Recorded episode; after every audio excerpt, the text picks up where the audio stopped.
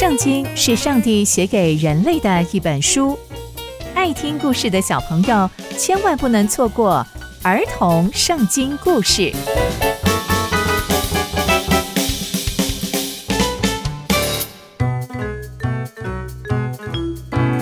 各位亲爱的大朋友、小朋友们，大家好，我是佩珊姐姐。小朋友们，今天佩珊姐姐要跟大家分享的故事是守逾越节的以色列民。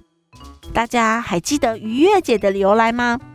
就是在摩西带领以色列人出埃及时，上帝要以色列百姓将羊羔的血涂在门框上，让天使击杀埃及人长子的时候，看到门框有血的家就会越过。这就是逾越节的由来。以色列百姓越过约旦河之后，遇上了逾越节，那接下来又会发生什么事情呢？让我们继续听下去吧。当时以色列民在吉甲安营，到了正月的十四号晚上，他们就在耶利哥的平原守逾越节。而逾越节的第二天，他们就吃了当地的出产物。就在那一天，以色列民吃了无效饼和烘过的谷物。就在他们吃了当地的产物第二天。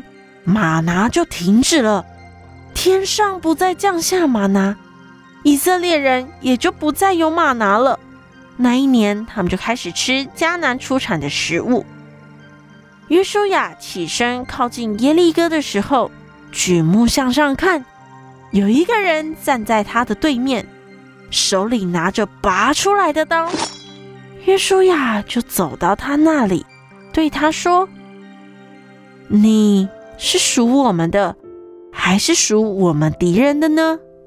他就回答约书亚说：“不，我现在是要来做耶和华军队的元帅。”约书亚的脸就俯伏下拜，而且对他说：“我主，你有什么话就吩咐我吧。”耶和华军队的元帅对着约书亚说：“把你脚上的鞋脱下来。”因为你站的地方是圣洁的，是神圣的，约书亚就照着做了。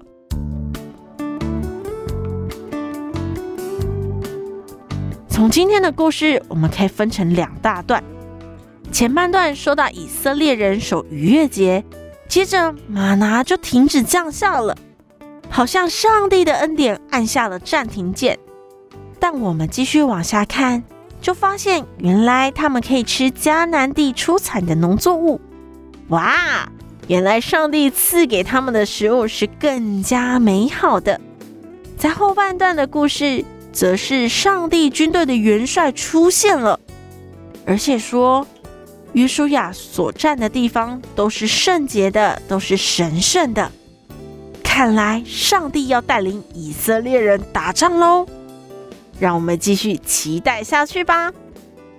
刚刚佩珊姐姐分享的故事都在圣经里面哦，期待我们继续聆听上帝的故事。下次见喽，拜拜。